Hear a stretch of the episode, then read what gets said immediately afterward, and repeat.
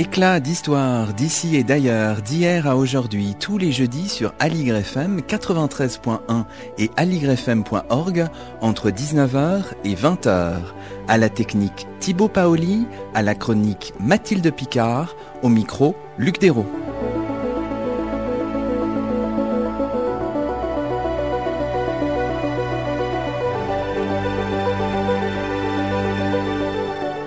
Bonsoir à toutes et à tous, c'est le 35e numéro d'Éclat d'Histoire sur Aligre FM. Tout au long de ce mois de juin, nous accueillons une jeune géographe, Mathilde Picard, qui nous proposera une chronique en lien avec l'émission. À tout à l'heure pour votre chronique sur la notion d'empire. Aujourd'hui, nous avons le plaisir d'accueillir à notre micro Vincent Blanchard. Bonsoir à vous. Bonsoir. Vincent Blanchard, vous êtes conservateur en chef au musée du Louvre, adjoint à la directrice du département des Antiquités orientales. Vous assurez le commissariat de l'exposition qui se tient au Louvre depuis le 2 mai et jusqu'au 12 août 2019, une exposition intitulée Royaumes oubliés de l'Empire hittite aux Araméens. Ce soir, nous nous plongeons avec délice dans les continents d'une histoire aussi méconnue que fascinante, celle d'une civilisation dont les chefs-d'œuvre frappent par tout à la fois leur monumentalité et leur raffinement. Alors, pour être bien compréhensible par tous ce soir, il faut peut-être revenir sur quelques grands repères historiques avant d'évoquer ces royaumes oubliés, néo-hittites et araméens verra le sens de ces appellations. Évoquons d'abord le monde hittite à proprement parler. Alors si on avait à poser la question de manière très générale, qui étaient les Hittites, Vincent Blanchard? Alors les Hittites, c'est un peuple de langue indo-européenne, donc une langue qui a des racines communes finalement avec euh, la plupart des langues parlées en Europe, en Perse et euh, donc dans le monde indien. C'est une des langues indo-européennes dont on a les plus anciennes traces écrites. Et donc les Hittites, alors est-ce qu'ils sont originaires euh, d'Asie centrale comme peut-être les autres peuples indo-européens? C'est une possibilité. Toujours est-il qu'ils s'installent dans la péninsule anatolienne, c'est-à-dire la Turquie actuelle, au cours du troisième millénaire avant Jésus-Christ. Ils vont créer des petites chefferies et il faut attendre 1650 avant Jésus-Christ pour que le roi Atousili Ier fonde le, le royaume hittite en agrégeant justement toutes ces chefferies pour créer un, véritable royaume centré sur la ville de Hattusa, qui est située dans, le nord de la Cappadoce actuelle, dans la province de Chorum. D'accord. Alors on peut dire que entre 1650 et 1180, le monde hittite constitue en quelque sorte une puissance, on peut dire ça, au Proche-Orient. On peut utiliser ce concept un petit peu moderne. Alors, c'est tout cas un royaume important, puisque dès 1595, les Hittites descendent jusqu'en Mésopotamie, ils vont raser Babylone, bon, qui sera évidemment reconstruite rapidement, mais ils ne fonderont un véritable empire que 300 ans après, en fait, sous le règne de Suppiluliuma Ier, vers 1350 avant Jésus-Christ, et c'est lui qui va véritablement donner au royaume hittite la dimension d'un empire qui s'étendra euh, à l'ouest des côtes de la mer Égée jusqu'à euh, à l'est et au sud-est, euh, à englober une bonne partie de la Syrie actuelle. Alors vous venez de le dire, c'est très important d'avoir en perspective en quelque sorte les différentes périodes. Essayons aussi d'examiner ce qu'il y a autour de ce monde hittite. À côté, on a l'Égypte, la Babylonie, le Mitanni aussi. Alors il faut un peu nous expliquer qui sont ces, ces grands voisins du monde hittite. Effectivement, dans ce qu'on appelle le bronze récent, donc euh, la fin de, l'âge du bronze, la, fin du deuxième millénaire avant Jésus-Christ, eh bien on a des, grandes puissances qui se partagent euh, le, le Proche-Orient ancien. Donc effectivement l'Égypte qui est centrée euh, sur l'Égypte actuelle telle qu'on la connaît, a conquis la moitié sud de la côte du Levant, de la côte est de la Méditerranée. Babylone est la, capitale d'un empire centré sur la Mésopotamie. Et le Mitanni, alors c'est un empire assez, euh, qui a dû être un empire important dans le nord de la Mésopotamie et dans le nord de la Syrie, un empire formé par un peuple qu'on appelle les Ourites. C'est un empire dont on connaît peu de choses finalement parce que la capitale n'a jamais été retrouvée vraiment. On a des idées sur le site de cette capitale, mais elle n'a pas été vraiment fouillée, elle n'est pas aussi connue bah voilà, que, des villes comme Babylone ou comme Atoussa, la capitale des Hittites. Et donc voilà, c'est ces différents grands royaumes euh, nous des relations parfois diplomatiques ou matrimoniales ou au contraire se font la guerre. Les Hittites et le, le Mitanni ont été alliés, puis ennemis, puis finalement l'empire hittite a complètement englobé l'empire du Mitanni et puis les Assyriens dans le nord de la Mésopotamie eux-mêmes euh, se développent mais ce n'est que plus tard qu'ils auront une grande importance au Proche-Orient. Bref, euh, voilà, c'est un ensemble de, de, relations complexes entre ces grandes puissances euh, qui se partagent euh, ce territoire. Alors, on disait l'importance tout à l'heure de la contextualisation. Alors, on distingue habituellement, les historiens de cette époque-là distinguent habituellement la période de l'Ancien Royaume entre 1650 et 1450 et la période de l'Empire entre 1450 et 1180. Alors, essayons de nous intéresser successivement à ces deux périodes d'abord la période de l'ancien royaume entre 1650 et 1450. Qu'en sait-on exactement? Qu'est-ce qu'on peut en, dire en, en quelques mots, Vincent Blanchard? Eh bien, le fait est qu'on connaît mieux la, période dite du Nouveau Royaume, dont la fin est l'époque vraiment impériale, mais pour la, période de l'Ancien Royaume, on a quelques textes qui nous évoquent notamment euh, des, euh, des, successions euh, à la tête du royaume qui se font souvent dans le sang. Hein. Les Atrides ne sont pas les premiers. Hein. On a vraiment des scènes épouvantables avec des fils qui tuent leur père, des, des généraux qui assassinent leur maître. Enfin, bref, on a un texte qui s'appelle l'édit de Télépinou, qui est un, roi qui a régné aux alentours de 1500 avant Jésus-Christ, qui essaie de mettre bon ordre dans les querelles dynastiques de la tête du royaume hittite, en écrivant un édit, l'édit de Télépinou, où il va un peu rationaliser la façon dont on peut accéder au trône.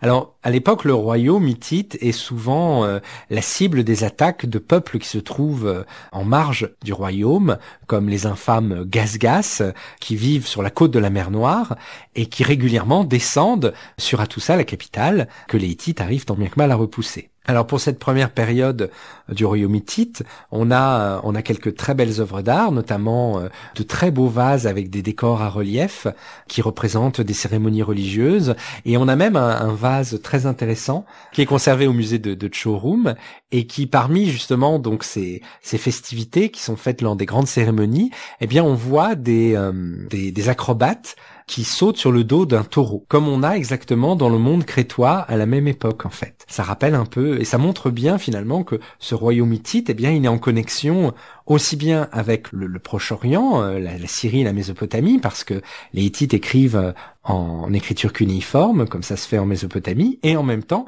ils ont des liens avec le monde égéen, euh, le monde grec en devenir, notamment au travers de certaines pratiques artistiques et justement, voilà, de scènes comme ça qu'on retrouve, comme ces jeux acrobatiques avec des avec des taureaux. Alors cette période de l'ancien royaume est marquée, on l'a dit tout à l'heure, par des par des conquêtes, par des raids, par la destruction de Babylone en 1595. Et puis ensuite, il y a un affaiblissement au XVIe et au XVe siècle. Est-ce qu'on sait, est-ce qu'on connaît un peu les, raisons de cet affaiblissement Alors c'est surtout au XVe siècle, effectivement, et c'est euh, les raids incessants des, des, des peuples voisins et puis euh, probablement de nouvelles querelles dynastiques en réalité qui font que euh, le royaume est très affaibli. D'ailleurs, il a perdu une bonne partie des territoires qu'il avait conquis. Alors toujours sur la péninsule anatolienne, hein, c'est-à-dire que la Syrie n'est pas conquise à l'époque. Et puis euh, il y a un roi qu'on appelle Toutralia Ier qui va un peu euh, remettre de l'ordre dans le royaume. Et c'est pour ça que à partir de des environs de 1450, on parle du nouveau royaume hittite qui va être finalement l'amorce des conquêtes qui vont avoir lieu un siècle plus tard par le grand Suppiluliuma Ier, qui en 1350 va vraiment commencer à tailler un empire centré toujours sur Atoussa, mais qui va cette fois-ci englober euh, la Syrie, la Syrie du Nord. Alors on peut citer quelques quelques villes qui sont conquises à ce moment-là. Eh bien, par exemple, euh, il y a la ville de Karkemish, qui va être une ville très très importante, la ville toujours connue d'Alep, Mhm. également, qui était une ville euh, religieuse majeure parce que il y avait là le temple du dieu de l'orage, d'un dieu de l'orage, le dieu de l'orage d'Alep. Et euh, ce temple, eh bien, ce qui est amusant, c'est que dans les textes antiques, on en parlait beaucoup et il n'avait jamais été retrouvé et il a été retrouvé en 1997 sous les fondations de la citadelle médiévale euh, d'Alep. Et il a été fouillé à partir de cette époque-là, et on a retrouvé ce temple du dieu de l'orage d'Alep qui était si important et qui a été donc conquis par les Hittites euh, à l'époque de, de Suppiluliuma. Et donc Suppiluliuma, il va conquérir également euh, la ville d'Ugarit, enfin bref, toutes les villes importantes de la Syrie de la fin de l'âge du bronze. Et sur le trône de Carchemish et sur le trône d'Alep, il va placer deux de ses fils qui vont servir de vice-roi et donc de relais de son autorité euh, dans les territoires syriens. Là, on est dans la deuxième moitié du XIVe siècle. Hein, voilà. ça.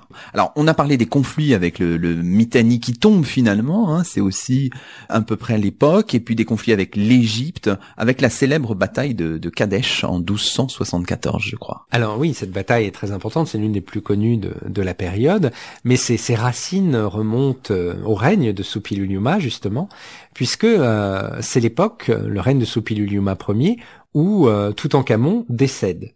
Et la veuve de Toutankhamon euh, se cherche un nouvel époux, et évidemment, comme elle est reine d'Égypte, tous les Égyptiens lui sont inférieurs. Donc elle doit chercher un mari à l'étranger, et elle estime que le seul royaume digne de lui fournir un mari, c'est le royaume hittite, justement. Elle envoie une lettre à Suppiluliuma Ier, et celui-ci lui envoie un de ses fils, Zananza, pour se marier avec elle. Sauf que Zananza va décéder en cours de route, et Suppiluliuma va accuser les Égyptiens de l'avoir assassiné. Et en cela, il a peut-être pas complètement tort, parce que euh, le nouveau pharaon ne va pas beaucoup pleurer la perte de ce prince allié. Et c'est le début d'une série de tensions entre l'Égypte et le royaume hittite, qui va aboutir à la bataille de Kadesh, donc en 1274. Kadesh est une ville en territoire syrien, qui est une possession hittite, mais qui se trouve non loin justement des terres sous domination égyptienne. Et euh, le roi Mouet Ali II, chez les Hittites, va rentrer en guerre avec le roi Ramsès II chez les Égyptiens. Et alors, quel est l'aboutissement de tout ça? Eh bien, si on suit ce que nous dit Ramsès II, c'est une écrasante victoire euh, égyptienne, comme il le, raconte euh, sur les murs de son temple, mais il semblerait que ce ne soit pas juste, puisque euh, on sait que par la suite, la ville de Kadesh, qui était une possession hittite, reste une possession hittite après la guerre, et que le territoire égyptien ne s'est pas du tout euh, étendu vers le nord. Donc on peut imaginer que c'était plutôt une sorte de statu quo à l'avantage des Hittites. On est euh, donc au XIIIe siècle avant Jésus-Christ. Si on continue un petit peu la chronologie, on voit bien que au milieu de ce XIIIe siècle, c'est une civilisation qui euh, resplendit en quelque sorte. On peut utiliser peut-être cette euh, cette expression qui trouve peut-être une forme d'apogée là en ce XIIIe siècle, ou est-ce que le mot est peut-être euh, abusif, Vincent Blanchard? Alors, il est vrai que sous le règne de Hattusili III et de son successeur euh, IV, l'empire atteint effectivement euh, une forme d'apogée. Il est plus grand que jamais. On a de grandes euh, sculptures monumentales qui émaillent le territoire et qui ornent notamment euh, la, capitale, à tout ça, et ainsi qu'un un sanctuaire qui se trouve en périphérie de la ville. C'est le site moderne de Yazılkaya. C'est le nom turc parce qu'on ne connaît pas le nom du sanctuaire tel qu'il était à l'époque hittite, malheureusement, mais qui est euh, couvert de reliefs rupestres euh, montrant des processions euh, divines et qui a vraisemblablement été fait décorer sous le règne de, de Toutralia IV. Et puis le, règne de Hattusili III, donc son prédécesseur, eh bien il faut évoquer bien entendu la reine Puduepa, l'épouse de Hattusili III, qui euh, était la seule reine de tout le Proche-Orient que Ramsès II appelait ma sœur, puisque Ramsès II appelait les autres souverains du Proche-Orient mes frères, mais il ne s'adressait jamais à leurs épouses. Pourtant, il y a une correspondance entre Ramsès II et Puduepa, qui l'appelle donc ma sœur, et elle-même l'appelle mon frère. Ce qu'il faut savoir, c'est que Hattusili III était manifestement malade régulièrement, et euh, on a beaucoup de textes de Puduepa qui sont des prières pour la guérison de son mari, mais elle devait assurer la régence une bonne partie du temps, et vraiment, elle régnait sur l'Empire hittite. Alors, avant de s'intéresser à l'effondrement, hein, intéressant aussi parce qu'on n'en connaît pas tout à fait euh, les causes, vers 1200-1180, revenons peut-être sur le, les systèmes d'écriture. On y a fait une allusion tout à l'heure. Il y a deux systèmes, le cunéiforme, mais aussi les hiéroglyphes louvites. Alors ça, il faut expliquer les choses pour nos auditeurs, Vincent Blanchard. Quand Hattusili Ier fonde le royaume hittite vers 1650, eh bien, les Hittites vont utiliser, comme leurs voisins de Syrie et de Mésopotamie, euh, le système d'écriture cunéiforme sur des tablettes en argile, hérité donc de la Mésopotamie du quatrième millénaire. Mais pour euh, les inscriptions monumentales sur les reliefs euh, rupestres ou les ou les reliefs aux portes des villes, eh bien, on va utiliser un autre système d'écriture qui est vraisemblablement né en Anatolie qu'on appelle les hiéroglyphes louvites. Alors pourquoi louvite. Tout simplement parce que déjà ils notent une langue qu'on appelle le louvite qui est très proche du hittite. Hein. Le hittite et le louvite c'est un peu l'espagnol et le portugais. Hein. C'est vraiment des langues très très proches. Et le, les louvites c'est un peuple qui se trouvait dans l'ouest de l'Anatolie et il semblerait que donc ces hiéroglyphes soient nés dans cette région et aient été utilisés par les par les hittites pour des inscriptions monumentales. Et c'est vrai que comme c'est des hiéroglyphes, ils sont dessinés, donc peut-être que visuellement, effectivement, ils avaient un impact plus fort que que l'écriture cunéiforme. Ça, bon après, malheureusement, on ne connaît pas la raison exacte de, de ce choix.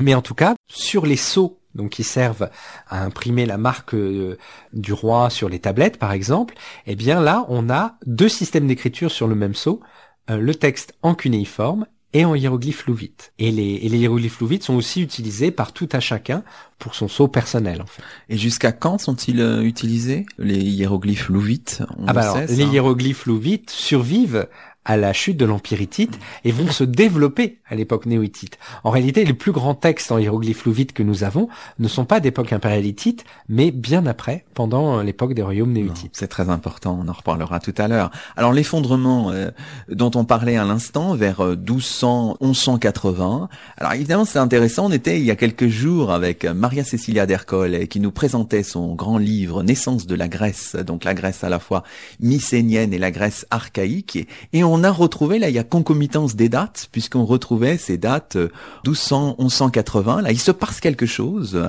dans la Méditerranée orientale. On ne sait pas forcément exactement ce qui se passe, mais toujours est-il que ce monde hittite-là s'effondre, Vincent Blanchard. Alors en effet, vers 1180, on a un bouleversement total de la partie, de la moitié est de la Méditerranée. Alors, on pensait que c'était surtout dû à ce qu'on appelle l'invasion des peuples de la mer, que Ramsès III évoque euh, sur son temple des millions d'années, ces peuples que Ramsès III a repoussés des côtes égyptiennes, mais il ne serait qu'un des éléments de, ce grand bouleversement global qui voit la destruction de la ville d'Ougarit, l'effondrement de l'Empire hittite, le repli de l'Égypte sur ses territoires originels. L'Égypte quitte le Levant Sud, euh, la Babylonie cassite elle-même euh, disparaît, mais là c'est à cause des invasions de peuples venus de l'Est, les Énamites, et ces fameux peuples de la mer, eh bien ils vont désorganiser la navigation et donc le commerce en Méditerranée orientale. Ils viennent probablement de l'ouest, effectivement du monde égéen et donc mycénien. D'ailleurs, l'un de ces peuples, eh bien, Ramsès III les appelle les Pélésètes. Ils sont à l'origine du mot philistin de la Bible et du mot Palestine, bien mhm. entendu. Ces peuples qui n'ont pas fait que détruire tout sur leur passage, qui se sont fixés aussi sur la côte du Levant. Et ce qui est intéressant, c'est que sur les sites où ils se sont fixés, on a trouvé de la céramique d'origine égéenne et mycénienne. Et c'est qui laisse vraiment à penser que ce sont des peuples qui sont venus de l'Ouest. Et donc, l'Empire hittite, lui, est dans la tourmente. Donc, il y a les peuples de la mer qui désorganisent le commerce. Il y a toujours ces attaques de peuples voisins euh, continues. Il y a une grande famine à cette époque-là. Ce qu'il faut savoir, c'est que là, tout ça est au cœur de la Cappadoce. C'est pas vraiment une terre, grande terre céréalière. Et donc, le blé vient d'Égypte et on a des tablettes qui nous expliquent qu'il y a des problèmes de ravitaillement. Bref, la vie dans la capitale euh, hittite devait vraiment pénible au point que la famille royale abandonne à tout ça. La capitale de l'empire hittite est abandonnée et les hittites ne la réoccuperont pas. Donc un changement, on voit, très important. Alors on va dérouler dans un instant le fil de cette histoire, mais on va peut-être marquer en compagnie de Mathilde Picard une petite pause autour de la notion d'empire qui donne à penser, qui donne à réfléchir à la fois aux géographes et aux historiens. Alors Mathilde, comment les, les historiens définissent-ils la notion d'empire, un concept qui paraît particulièrement polysémique? Un empire c'est bien vaste et euh, sa définition l'est aussi. Alors je suis allée chercher deux ou trois références pour mieux comprendre ce que les historiens entendent par On a parlé de royaume hittite, d'empire hittite, mais qu'est-ce qui différencie vraiment les deux? Il faut d'abord préciser que lorsque nous parlons d'empire dans cette émission, il s'agit de désigner un ensemble de territoires soumis à une autorité centrale. L'empire désigne donc une organisation territoriale et un système politique, il ne porte pas ici, au sens où nous l'entendons, euh, la dimension négative que revêtent les mots voisins d'impérial et d'impérialisme, qui évoquent euh, immédiatement la colonisation ou l'influence d'une puissance, par exemple les États-Unis. Et à partir de quels critères précis l'historien décide-t-il de désigner telle ou telle forme territoriale et politique par le mot d'empire? Alors là est toute la question de l'historiographie. L'historien Patrick Leroux le rappelle dans un numéro datant de 2011 de la revue Dialogue d'histoire ancienne. Parler d'empire, c'est faire surgir un univers romantique, un rêve d'unité des êtres humains, mais c'est aussi provoquer la crainte. Au sein de l'imaginaire collectif, l'empire suscite une réaction de fascination, répulsion, évoquant à la fois la tyrannie et la puissance. À lire Patrick Leroux, lorsque les historiens choisissent d'utiliser le mot empire, ils le font en adoptant une grille de lecture spécifique et en s'appuyant sur leur propre expérience politique. Alors bien sûr, il ne s'agit pas seulement de subjectivité, puisque tout pouvoir supérieur ne peut être désigné comme empire. Il faut prendre en compte des caractéristiques comme l'étendue, la stabilité, les modalités de contrôle, les relations avec les populations soumises. En fait, ce que Patrick Leroux met en évidence, c'est la phase sémantique de la réflexion épistémologique. Peut-on désigner ce système politique comme un empire? Cela a-t-il du sens dans tel ou tel contexte historique, culturel et géographique précis?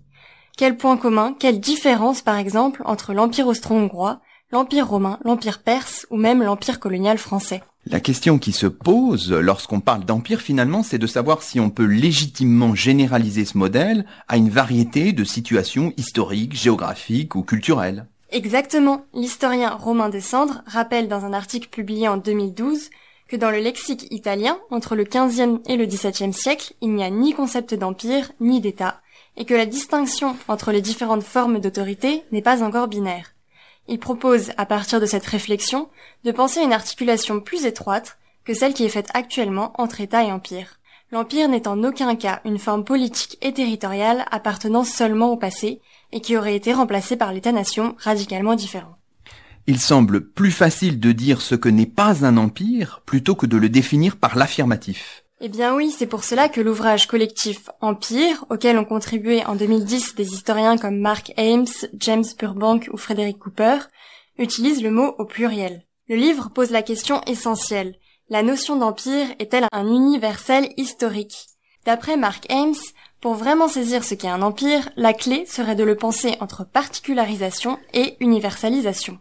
Ainsi, l'ouvrage affirme que l'empire fut une forme variable d'organisation politique, tout en montrant que les empires ont tout de même en commun des modes de fonctionnement et des problèmes fonctionnels. Par exemple, la grande majorité des empires connaît la tension entre désir d'universalité et résistance externe ou interne à cette volonté d'expansion. Merci beaucoup Mathilde Picard. Reprenons le fil de notre chronologie après cette petite interruption et intéressons-nous justement au royaume néo-hittite et araméen. Alors la question de la terminologie est très importante.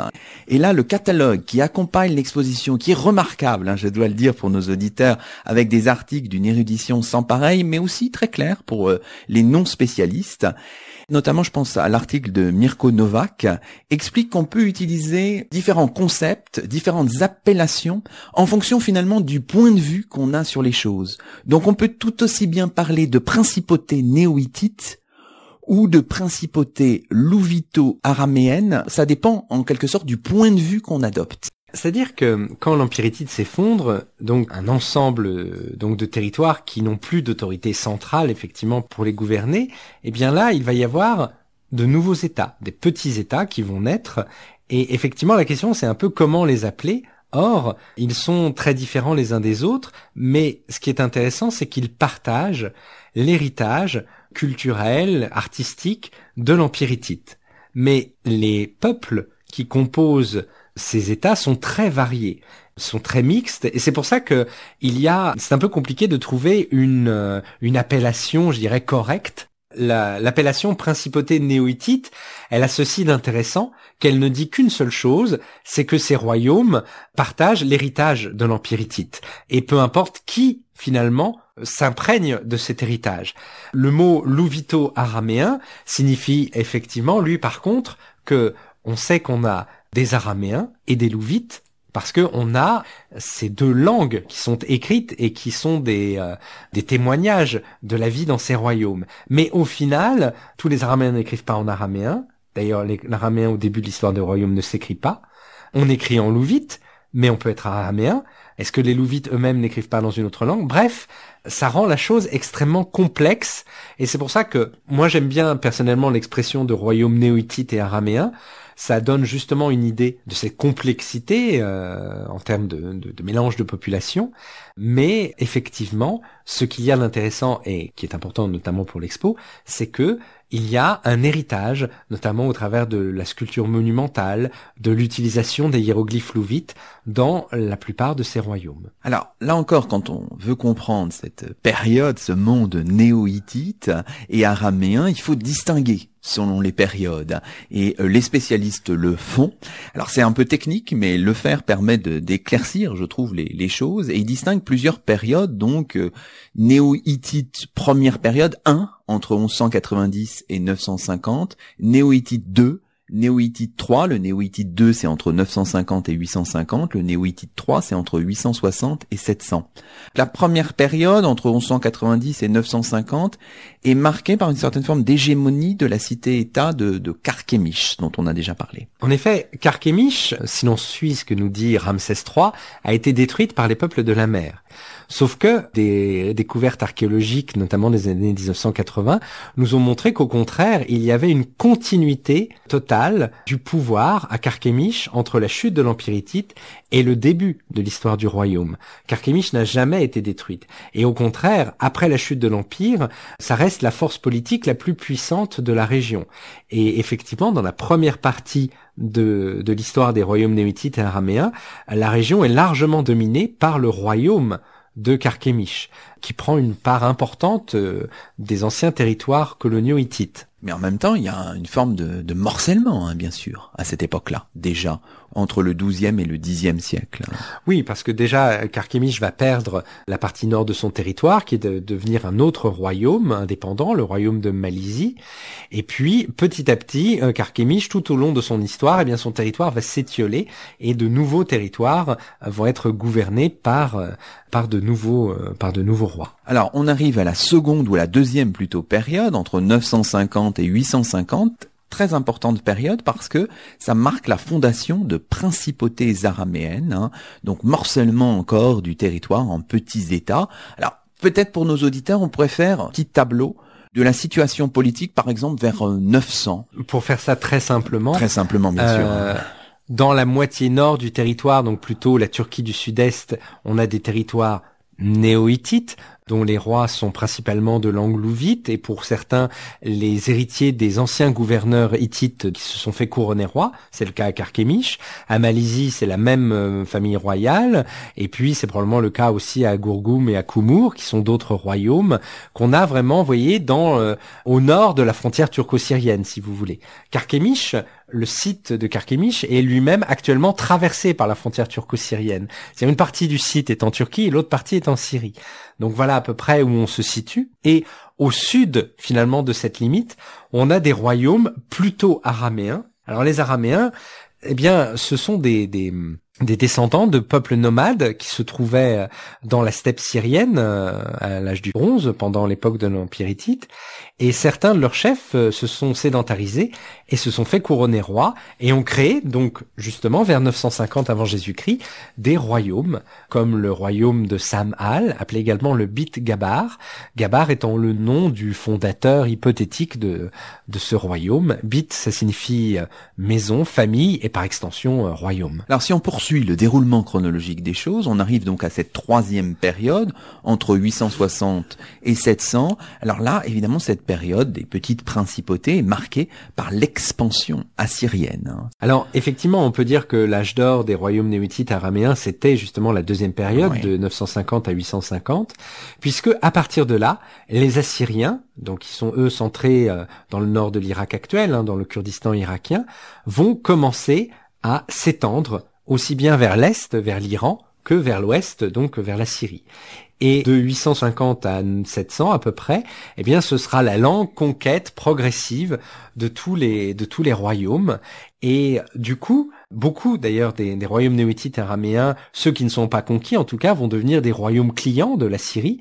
La Syrie va imposer sa marque culturelle et artistique euh, sur ces, euh, ce petits royaumes qui vont tomber euh, les uns à la suite des autres. Donc après 700, c'est l'incorporation dans l'empire assyrien finalement. Alors à partir de 700, on peut considérer que tous les royaumes néotites et araméens euh, sont intégrés dans cet empire assyrien qui va de l'Égypte à l'Iran, à l'exception notable du Tabal. Alors le Tabal, c'est une région, c'est un nom donné par les Assyriens à cette région qui se trouve dans le Taurus, donc ces montagnes qui se trouvent euh, au sud-est de la Turquie, qui sont difficilement accessibles pour les Assyriens.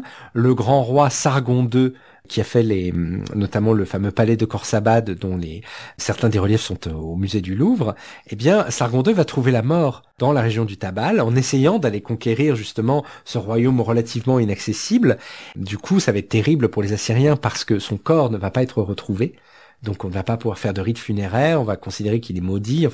Voilà. Donc les Assyriens ne vont pas remonter au Tabal, ce qui fait que finalement c'est le seul royaume néo-hittite qui va survivre à l'Empire assyrien. Alors pendant cette, cette période, dans ce monde néo-hittite, il y a plusieurs systèmes d'écriture. On y revient peut-être pour euh, clôturer cette séquence parce que c'est évidemment très important. Les hiéroglyphes louvites, le phénicien, l'araméen qui finit par s'imposer durablement. Là aussi, c'est très très très passionnant. Vincent Blanchard. Évidemment, donc euh, à Carchemish, on écrit en hiéroglyphe louvite comme on le faisait avant, tout simplement, et dans les autres royaumes comme Malaisie ou Kumur. Mais quand les Araméens se sédentarisent, ils n'ont pas de tradition architecturale, euh, de système d'écriture, et donc finalement, ils vont s'inspirer de ce que font les puissants voisins néo-hittites. Mhm. Et donc, euh, au royaume de Masuari, on a a priori des rois qui ont des noms araméens, mais ils écrivent en hiéroglyphe louvite et en langue louvite, parce que eux-mêmes n'en ont pas. C'est un peu comme au Japon, quand les Japonais euh, finalement utilisent l'écriture euh, chinoise, eh bien, ils écrivent en langue chinoise également. Ce n'est que plus tard qu'ils vont écrire en japonais avec ce système d'écriture qu'ils ont importé. Eh bien là, c'est pareil. Pas tout à fait pareil. Les, les Araméens vont utiliser les hiéroglyphes louvites, mais toujours pour écrire en louvite. Pour écrire la langue araméenne, eh bien, au départ, ils vont écrire en alphabet phénicien et en langue phénicienne. Et c'est à partir de cet alphabet phénicien qu'ils vont créer l'alphabet araméen, qui en réalité est très très proche, et qui va permettre d'écrire la langue araméenne. Et d'ailleurs, ils vont également écrire en assyrien. Par exemple, à Tel Alaf, eh bien, on écrit en cunéiforme en langue assyrienne. Et d'ailleurs, c'est amusant, c'est qu'à Tel Alaf, qui est pourtant euh, donc la capitale d'un royaume araméen, finalement, les seuls textes araméens qu'on va découvrir, c'est ceux d'époque assyrienne, quand Tel Alaf a été conquis par les Assyriens.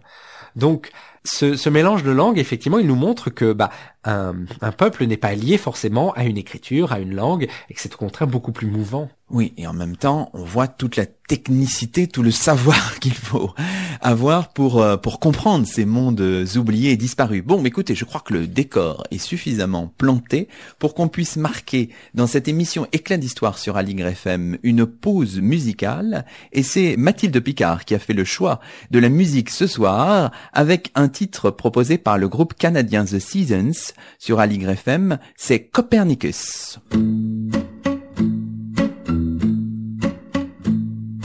Dear, I need to make you understand. It's black and white, each satellite is part of an expanding rubber band. And so, that's why it's turning in my mind. I think it's this, but then it's that. It's fine, I guess it happens all the time. And so the moon just rolls around the earth.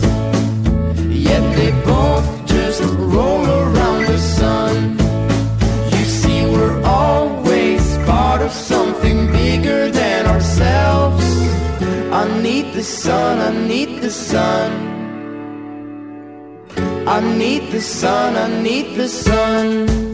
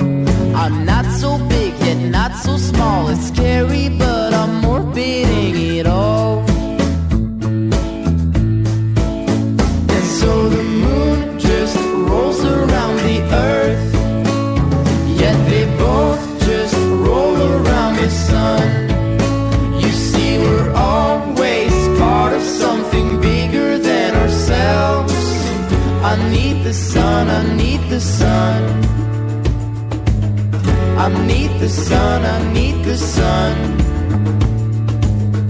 I need the sun, I need the sun. I need the sun, I need the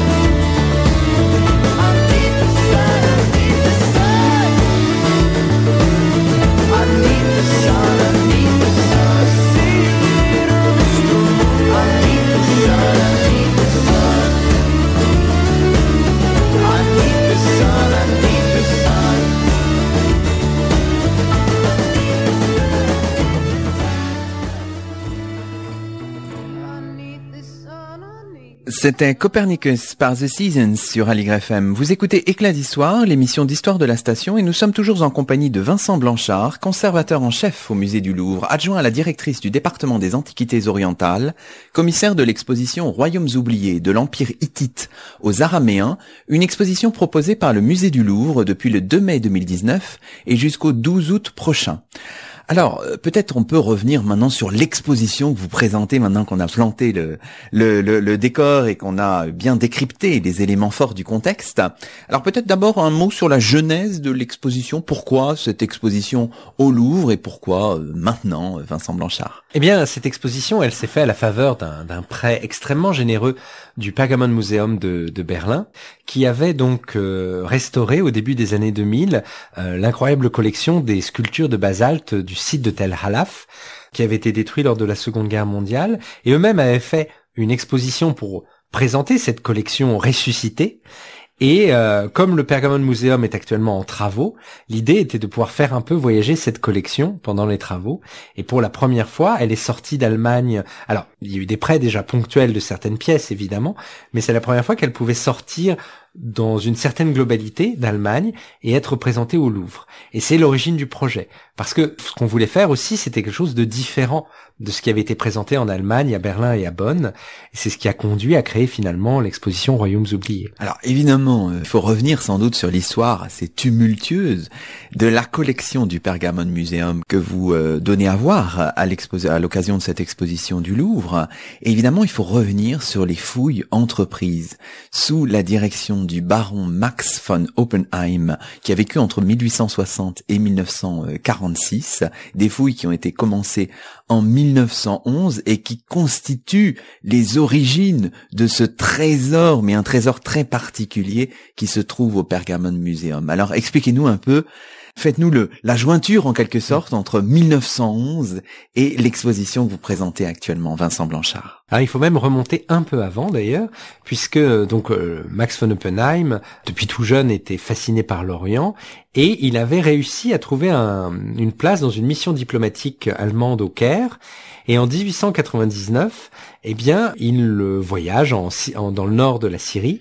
Alors, il était hum, très proche des Bédouins, il parlait arabe, et un soir, il est invité chez le cher Ibrahim Pacha, un cher kurde, qui évoque euh, une histoire. Euh, des Tchétchènes avaient euh, cherché à enterrer leurs morts et dégager par inadvertance sur une colline, le Tel Halaf, des statues d'animaux à tête humaine. Alors évidemment, la curiosité de Max von Oppenheim est piquée au vif, et il demande à s'y faire conduire, il découvre effectivement les sculptures, et demande aux autorités ottomanes le droit de pouvoir fouiller le site.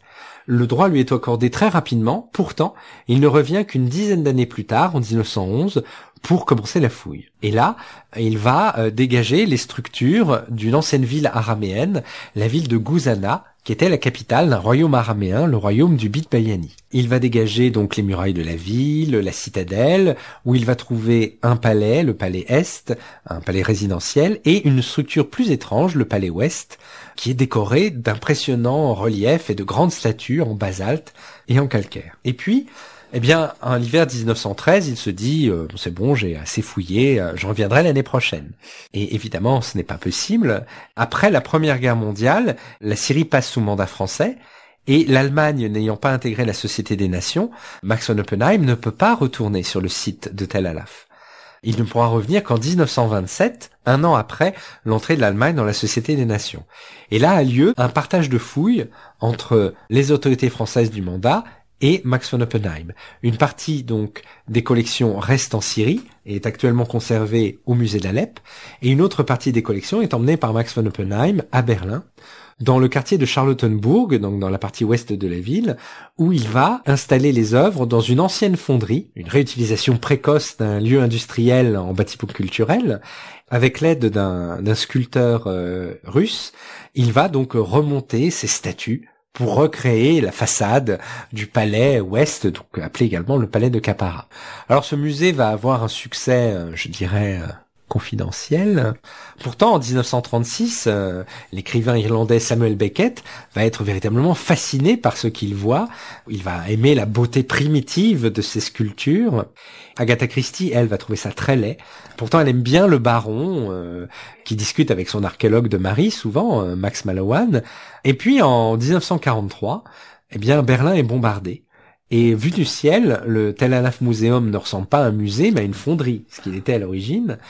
Et donc, une bombe au phosphore explose sur le bâtiment, un incendie le ravage, les, les statues et les sculptures en basalte sont chauffées à blanc, et quand les pompiers arrivent pour projeter de l'eau glacée pour éteindre l'incendie, le choc thermique fait éclater toutes les sculptures. Terrible. Max von Oppenheim arrive à faire extirper des décombres 27 000 fragments de basalte. Les sculptures en calcaire sont entièrement détruites et il va les faire entreposer dans les caves du Pergamon Museum, donc dans la partie est de Berlin.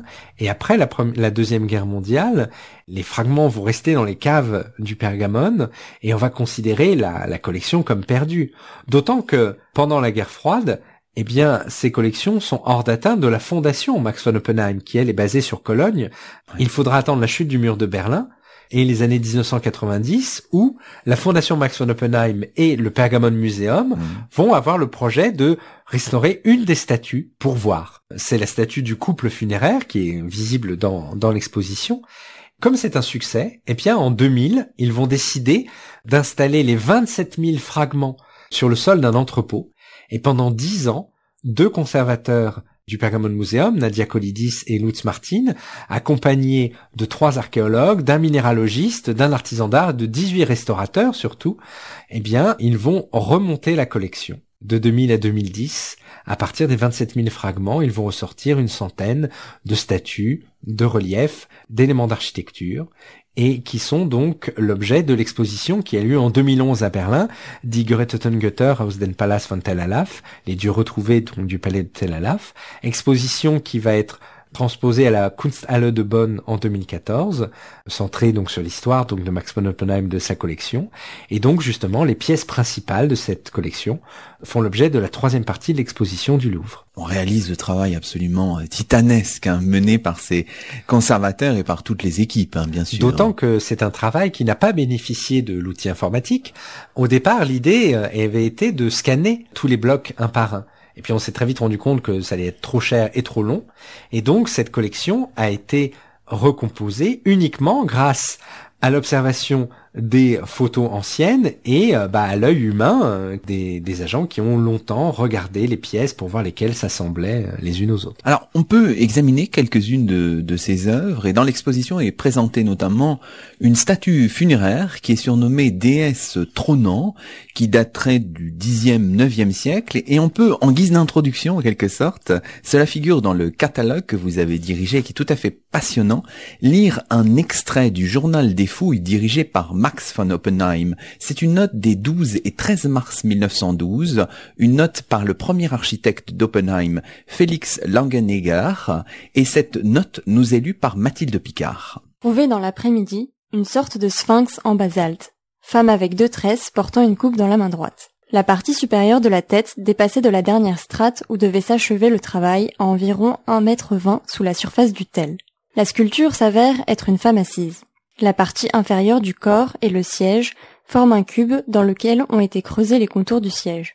Les pieds reposent sur une dalle qui sert de socle à toute la figure. Alors on, voit le moment très émouvant évidemment du, découvreur. Alors on dit femme avec deux tresses, on n'est même pas sûr qu'il s'agit d'une femme en réalité, euh, Vincent Blanchard. Eh bien, le fait est que le, personnage représenté a des cheveux longs et qu'il est un berbe, donc on pourrait évidemment naturellement penser que c'est une femme, mais ce n'est pas complètement sûr. Souvent, euh, dans la sculpture funéraire de l'époque, euh, les personnages féminins sont voilés. Ils ont un long voile frangé. Là, le personnage est tête nue. Et souvent, la, poitrine est notée dans la sculpture. Là, la poitrine est complètement plate. Donc, il peut s'agir d'une sculpture féminine comme il peut s'agir d'une sculpture masculine. Dans l'exposition, on trouve aussi une, une statue d'homme oiseau scorpion, hein, toujours du 10e, du 9e siècle, qui là aussi interpelle homme oiseau scorpion. De quoi s'agit-il exactement, Vincent Blanchard? Alors c'est une de ces nombreuses créatures hybrides qui décorent euh, les bâtiments de prestigieux du, du Proche-Orient ancien. Alors cette créature a une tête d'homme, un corps d'oiseau et une queue de scorpion. Alors, pour son origine, euh, on peut faire référence à deux textes mésopotamiens célèbres. Le premier d'entre eux, c'est bien entendu l'épopée de Gilgamesh. Et quand Gilgamesh, le, roi d'Uruk, part en quête de l'immortalité, eh bien, il arrive jusqu'à l'horizon, et l'horizon, la porte d'où sort le soleil, est gardée par un homme et une femme scorpion. Et puis, dans un autre texte, Enuma Elish, lorsqu'en haut, qui est un texte de, création qui raconte euh, l'avènement du dieu Marduk, eh bien, quand Marduk combat la terrible Tiamat, eh bien celle-ci a enfanté de nombreux monstres, dont un homme scorpion. Alors, l'homme scorpion qui garde l'entrée du complexe palatial de Tel Alaf est-il un homme scorpion euh, qui garde l'horizon ou l'un des monstres enfantés par Tiamat Malheureusement, on ne peut pas le savoir. De nouvelles fouilles, si j'ai bien compris, sur le site ont été opérées entre 2006 et 2010. Alors évidemment, on se pose la question, vu le, contexte local, et maintenant, euh, que se passe-t-il euh, sur le site de Tel Alaf, Vincent Blanchard? Euh, il y a une équipe allemande qui a fouillé le site dans les années 2000 et qui a été interrompue par la guerre en Syrie. D'après les informations que Lutz Martin, conservateur au, au Pergamon Museum, nous a données, il semblerait que le site n'ait pas été touché par la guerre. Ouais. Contrairement à d'autres sites syriens qui ont été pillés ou détruits, il semblerait que le site de Tel Alaf, lui, n'ait pas subi de, dommages. Bon, bah bonne nouvelle.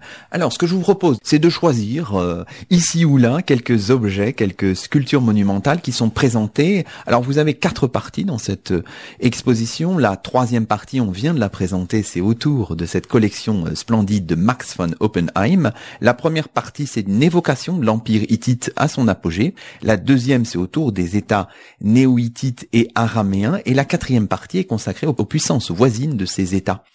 Alors, ce qui frappe euh, de manière générale, je le disais en introduction, c'est ce contraste entre une certaine forme de monumentalité avec euh, ces orthostates, il faudra nous expliquer ce terme très technique, et le raffinement ainsi que l'émotion qui surgit à l'occasion d'un objet, peut-être parfois de, de plus petite taille. Alors effectivement, on a beaucoup de sculptures monumentales dans, dans l'exposition parce que c'était les, les décors des villes qui affirmaient la puissance des rois et leur lien avec les dieux. Il y a ce côté assez, assez fascinant d'un art assez hiératique et qui est mêlé de différentes influences euh, culturelles. Alors, bon nombre de ces reliefs sont sculptés sur des orthostates. Alors, un orthostate, c'est une dalle de pierre, de basalte ou de calcaire ou d'albâtre gypseux, notamment chez les, Assyriens. Et l'orthostate, eh bien, il sert à maintenir la cohésion du mur. Parce que les bâtiments de Proche-Orient ancien sont des bâtiments construits en briques crues, des briques simplement séchées au soleil, très sensibles à l'eau notamment et aux eaux d'infiltration. Et pour éviter que le mur ne se retransforme en terre finalement, eh bien on l'isole. En Mésopotamie, on badigeonne le bas des murs de bitume. Et dans le monde syro-anatolien, pour les bâtiments de prestige, on met à la base des murs des parements qui sont des, blocs, enfin des dalles de pierre. Et à l'époque du bronze moyen, ces, orthostates sont sans décor. Et c'est vraiment à la suite de l'influence de l'empire hittite que l'on va décorer ces dalles de pierre de scènes en relief, euh, évoquant des sujets extrêmement différents. Alors, ce qui frappe aussi dans votre euh, exposition, c'est l'articulation entre les époques, bien sûr, de l'Antiquité, mais aussi les époques plus contemporaines, parce que vous mettez en valeur des figures d'archéologues, de découvreurs, Max von Oppenheim, euh, bien sûr, mais aussi, par exemple, le français euh, Louis-Joseph Delaporte, qui a vécu entre 1874 et 1944. Ce qui est intéressant, évidemment, c'est de parler de ces, euh, de ces découvreurs qui, en réalité, ont découvert les royaumes néo-hittites et araméens il y a très longtemps, entre la fin du 19e siècle et la première moitié du 20e siècle. Les, Britanniques aussi, comme Léonard Woolley, accompagné de euh, Lorenz, qui sera le futur euh, Laurence d'Arabie. Gertrude Bell aussi, la grande archéologue britannique, est passée sur ces sites. Elle a fait des moulages et des photographies.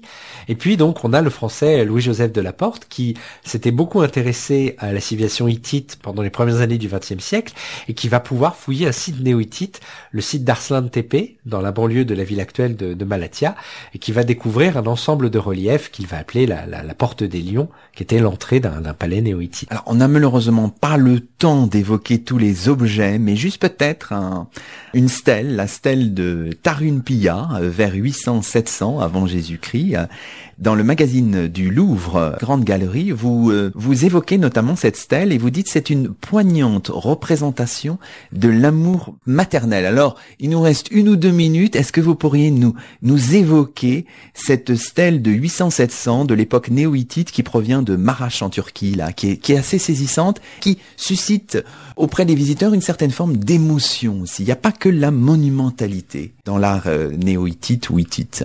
Oui, là on est, on a affaire à un monument funéraire en l'hommage donc d'un personnage qui est représenté debout sur les genoux euh, d'une femme qui l'enlace. Elle est plus grande que lui et, et lui-même est représenté assez jeune, donc il semblerait que ce soit sa mère. Et ce qui est intéressant, c'est que le motif est assez peu banal et donc il est interprétable de deux manières possibles. Soit effectivement euh, l'enfant est mort jeune et la mère donc a fait ériger cette stèle pour son fils défunt, ou au contraire elle évoque une autre euh, transcription de l'amour maternel dans euh, dans la mythologie hittite, puisque chez les Hittites, eh bien, le défunt est accueilli par sa mère dans le monde des morts. Mhm. De même qu'elle le met au monde dans le monde des vivants, c'est elle qui le guide et l'accompagne dans le monde des morts. Et c'est peut-être la signification de cette stèle. Bon, bah, c'est très beau. On aura compris qu'il faut aller voir cette stèle. Merci beaucoup. Et il faut lire votre catalogue.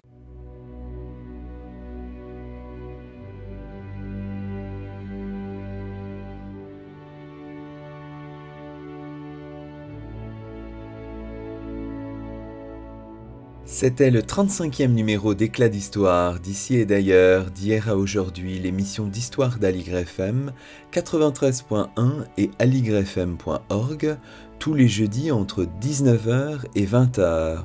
Nous étions en compagnie de Vincent Blanchard, conservateur en chef au musée du Louvre, adjoint à la directrice du département des Antiquités orientales, commissaire de l'exposition Royaumes oubliés, de l'Empire hittite aux Araméens, une exposition proposée par le musée du Louvre depuis le 2 mai 2019 et jusqu'au 12 août prochain.